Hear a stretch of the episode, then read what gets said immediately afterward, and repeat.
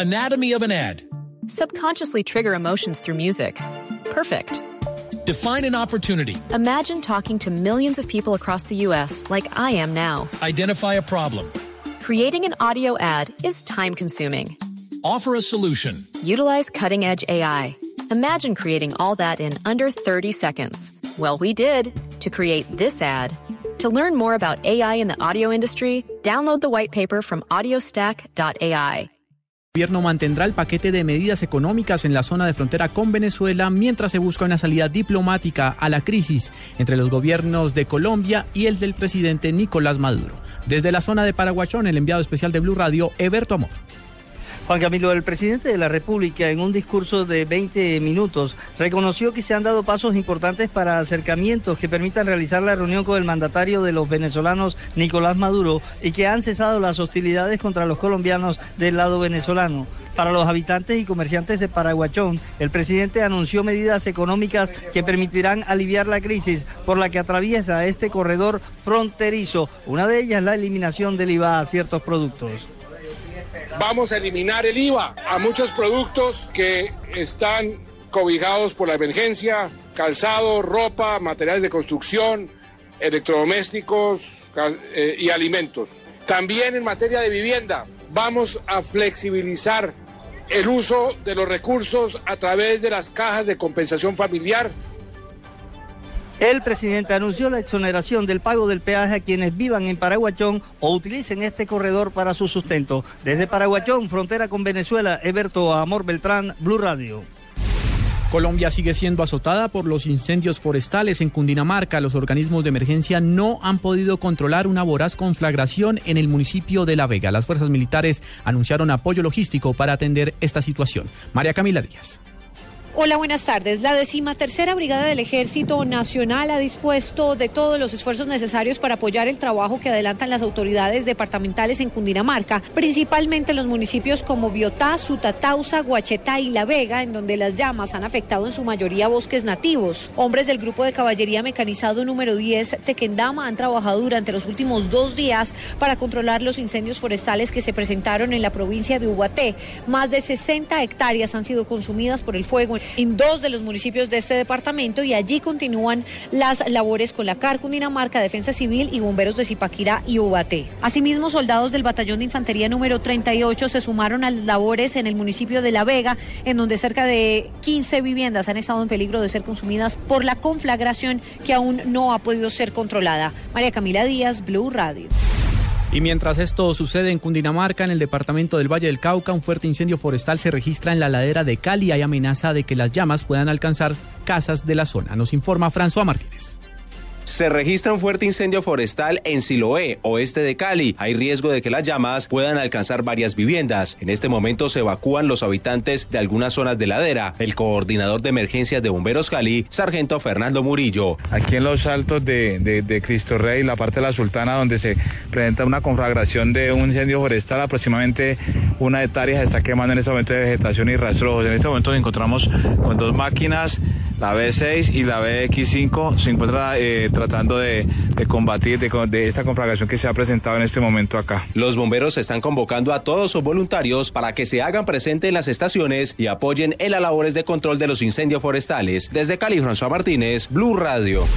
Dos de la tarde, 36 minutos, fue capturado en Medellín el presunto homicida del profesor Luis Fernando Wolf, primo del senador Antonio Navarro Wolf. A esta hora se cumple la audiencia de legalización de captura. Nos informa desde la capital de Antioquia, Byron García.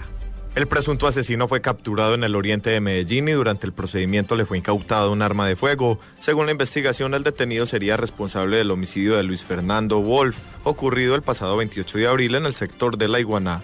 Antonio Navarro Wolf, primo de la víctima, celebró la captura, pero asegura que hay más implicados. Era mucho la noticia, siento que esto debe ser el inicio del esclarecimiento de la muerte de mi primo hermano Luis Fernando Wolf, un hombre serio, un hombre responsable, un ingeniero que siempre quiso hacer las cosas bien hechas y estuvo con las cosas correctas para él, para la familia, para los hijos esperamos esclarecer las razones de su homicidio. Me parece que eso es muy importante para evitar que siga sucediendo con otras personas.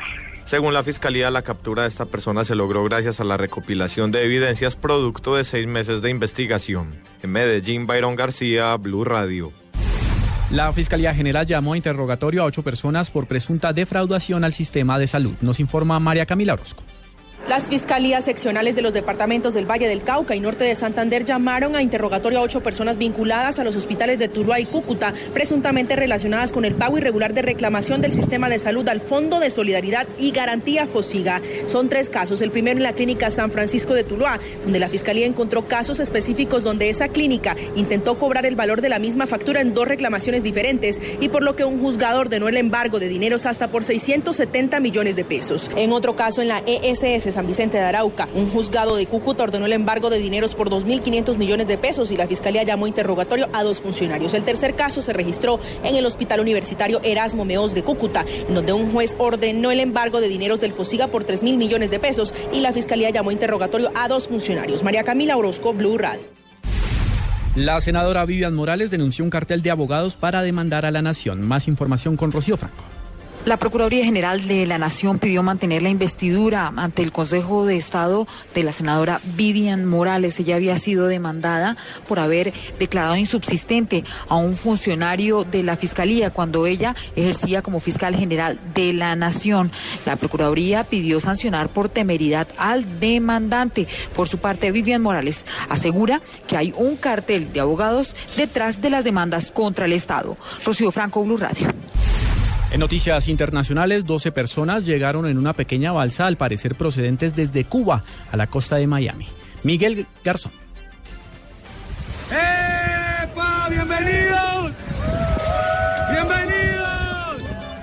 Este es el momento en el que el grupo compuesto de 11 hombres entre 20 y 33 años de edad, una mujer de 16 años y una pequeña perra, tocaron tierra en la playa entre los hoteles Delano y Ritz-Carlton a la altura del Lincoln Road en Miami Beach. ¿Cuánto tiempo llevan en esa, men?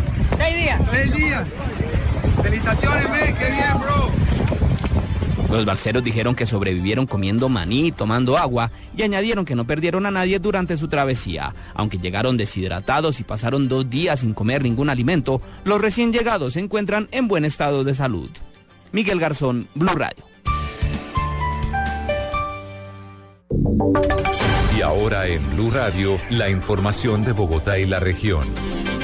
En noticias del centro del país, un derrumbe mantiene cerrada hasta ahora la vía Bogotá-Villavicencio. Desde la capital del Meta, Carlos Andrés Pérez.